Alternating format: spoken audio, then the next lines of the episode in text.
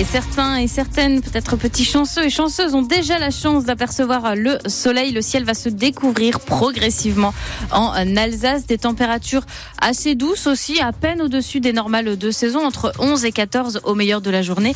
On fait le point ensemble sur la météo juste après les infos présentées par Paola Guzzo. Le procès de l'accident de train d'Egversheim ouvre demain.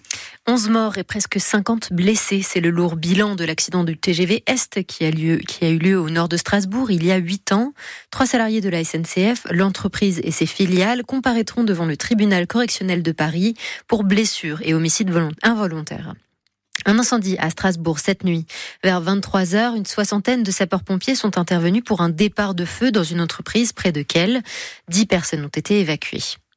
Les salariés de Duravit parlent de trahison. 300 salariés élus ont marché hier pour protester contre la suppression de près de 200 emplois. Au fil des années, le fabricant allemand de céramique sanitaire a bénéficié d'aides publiques, de concessions de la part des salariés. Ils dénoncent maintenant la relocalisation de leurs emplois à l'étranger. Un plan de sauvegarde de l'emploi est en train d'être négocié. Le militant antinucléaire alsacien Jean-Jacques Rettig est mort le 19 février dernier à 87 ans. Il était à l'origine du comité de sauvegarde de Fessenheim et de la plaine du Rhin, la plus ancienne, la plus ancienne association antinucléaire de France.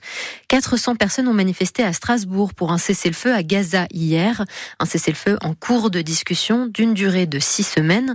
Selon des hauts responsables américains, les négociations doivent reprendre aujourd'hui au Caire. La saison des carnavals se poursuit en Alsace. Dernier jour pour celui de Battenheim et pour la grande cavalcade de Colmar. C'est au tour de la ville de Roufac de rejoindre la, la danse à partir de 14 14h30. À 14h30, un autre rendez-vous à ne pas rater sur votre antenne, le Racing qui joue cet après-midi à Montpellier. C'est un duel de bas de classement pour le maintien en Ligue 1. Ils en sont pour le moment à quatre défaites consécutives. C'est à suivre en direct sur France Bleu Alsace, bien évidemment. Coup d'envoi à 15h.